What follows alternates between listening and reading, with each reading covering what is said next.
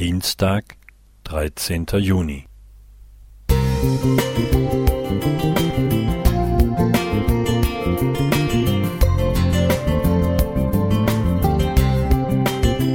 Ein kleiner Lichtblick für den Tag.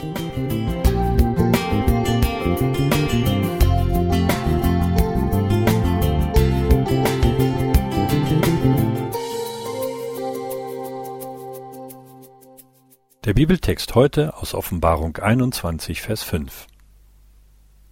Und der auf dem Thron saß, sprach, siehe, ich mache alles neu.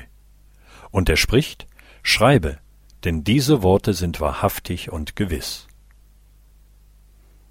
Bär und Tiger, die Maus mit den roten Strümpfen und die gestreifte Ente, wer kennt sie nicht? Janoschs Geschöpfe sind omnipräsent in dreihundert Kinderbüchern, auf Tassen und Tellern, Schlüsselanhängern und Servietten. Kinder lieben Janoschs Geschichten, aber auch Erwachsene können sich für sie begeistern. Meine beiden Kinder wurden mit einem seiner Bücher aufgeklärt. Der Autor und Maler ist der bekannteste deutsche Kinderbuchautor und hat weltweit zwölf Millionen Werke verkauft. Übersetzt wurden sie in mehr als dreißig Sprachen, darunter auch Chinesisch und Koreanisch. Janosch wurde als Horst Eckert am 11. März 1931 im schlesischen Hindenburg, heute Zabrze, geboren. Weil ich keine Kindheit gehabt habe, muss ich sie jetzt ewig nachholen, sagte er einmal. Schläge und Misshandlungen durch einen alkoholkranken Vater und eine überforderte Mutter prägten Janoschs Jugend. Auch bei den Jesuiten machte er bittere Erfahrungen. Da gab es Priester, welche Hitler als Hand Gottes bezeichneten. Auch von Kindern bezog Horst, der infolge eines Behandlungsfehlers ein schwaches Herz hat, Prügel. Als Krüppel wurde er ausgegrenzt. Dazu kam die von einem Nazilehrer geschürte Angst, als Behinderter vergast zu werden.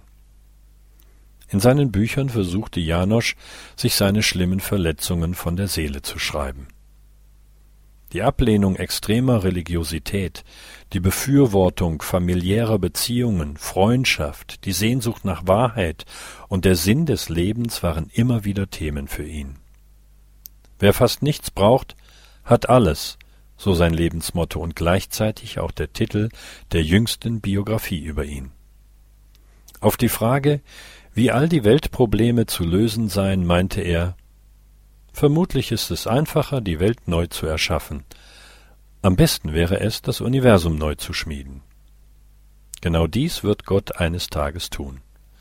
Der Schöpfer dieses Weltalls hat versprochen, dass er eine neue Erde aufrichten wird, in der es weder Leid noch Tod geben wird. Dann heißt es nicht mehr, Oh, wie schön ist Panama, sondern Oh, wie schön ist das Paradies. Horst Jenne.